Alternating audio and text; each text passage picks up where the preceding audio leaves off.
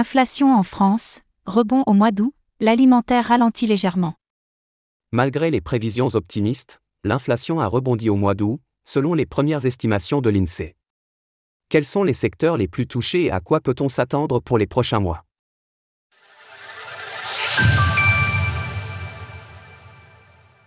Rebond de l'inflation en août en France. Le mois dernier, l'inflation affichait plus 4,3%. Mais selon les premiers résultats de l'INSEE, publiée ce jour, elle est repartie à la hausse en août, avec plus 4,8% sur un an. L'inflation avait connu un plus haut en février dernier, avant de baisser progressivement. Pour l'INSEE, ce rebond est largement dû à la hausse des prix de l'énergie. Cette hausse de l'inflation serait due au rebond des prix de l'énergie.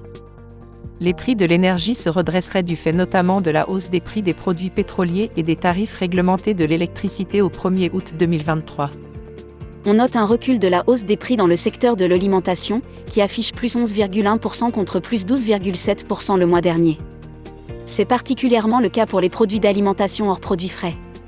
Les produits manufacturés et les services ralentissent également, mais dans une moindre mesure.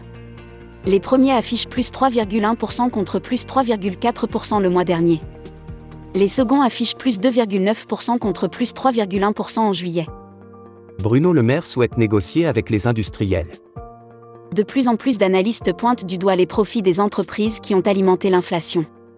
Des économistes du FMI estimaient ainsi en juin que pour la zone euro, les profits ont contribué à 45% de l'inflation. Face à cela, les acteurs de la grande distribution ont été reçus hier au ministère de l'économie. Les négociations avec les industriels devraient débuter plus rapidement que prévu. Interrogé par nos confrères du Parisien, le ministre de l'économie Bruno Le Maire a réaffirmé sa volonté de lutter contre la hausse des prix, rien n'est décidé. Nous recevons demain, ce jeudi, note de la rédaction. Les industriels. Il faut tenir compte de chaque acteur. Nous verrons ce qu'il est possible de faire ou pas. Mais notre objectif, c'est de faire baisser les prix. Le ministre de l'économie avait estimé en juin dernier que l'inflation était là pour durer et que les Français ne retrouveraient pas les niveaux de l'avant-Covid.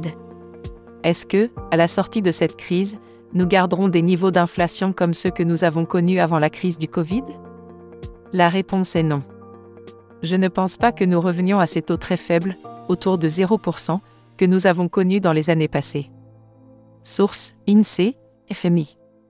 Retrouvez toutes les actualités crypto sur le site cryptost.fr.